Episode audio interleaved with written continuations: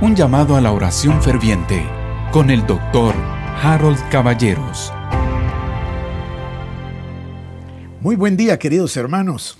Oro a Dios que cada uno de nosotros sintamos cada día el deleite de la oración ferviente, el deleite de visitar a Dios nuestro Padre, el deleite de gozar de esa entrada al trono de la gracia.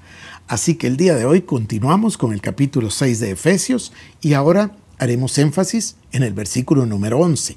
Dice así, vestíos de toda la armadura de Dios para que podáis estar firmes contra las acechanzas del diablo.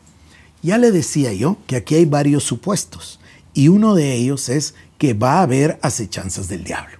Eso es un hecho. El diablo va a lanzar dardos de fuego sobre usted, va a ser, como lo dice la Biblia, el acusador de los hermanos e incluso y eso es lo que llamamos nosotros demonización, ¿verdad? Va a influenciar personas para que esas personas vengan en contra de usted. Usted tiene que aprender el principio del próximo versículo, del versículo 12. No tenemos lucha contra carne y sangre. Nuestro conflicto, nuestra batalla, nuestra guerra no es contra los hombres ni contra las mujeres, es contra los espíritus. Pero entonces, hay acechanzas del diablo. Eso es una, una situación dada. Aquí está en la palabra.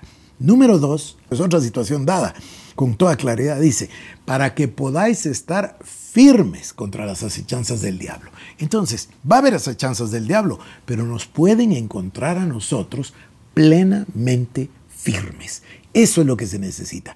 Por eso leímos ayer, hermanos míos, fortaleceos en el Señor y en el poder de su fuerza. Pero hoy se añade al principio del versículo 11 el otro concepto vestíos de toda la armadura de Dios. Quiere decir que esta semana nuestro estudio consiste en averiguar en qué consiste toda la armadura de Dios. Repito entonces el verso 11. Vestíos de toda la armadura de Dios para que podáis estar firmes contra las acechanzas del diablo porque no tenemos lucha contra carne y sangre, sino contra principados, contra potestades, contra los gobernadores de las tinieblas de este siglo, contra huestes espirituales de maldad en las regiones celestes.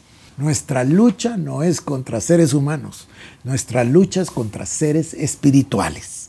Y para estar firmes contra esas acechanzas del diablo, nos vestimos de toda la armadura de Dios. Ya va usted a ver cada uno de los elementos de esa armadura. Pero sin duda, para que nos fortalezcamos en el Señor y en el poder de su fuerza, necesitamos dos elementos, no me cabe ninguna duda. Un elemento es la palabra. Alimentarnos, escudriñar, estudiar, aprender, memorizar la palabra de Dios. Y el número dos, queridos hermanos, es la oración. Así que ahora oremos.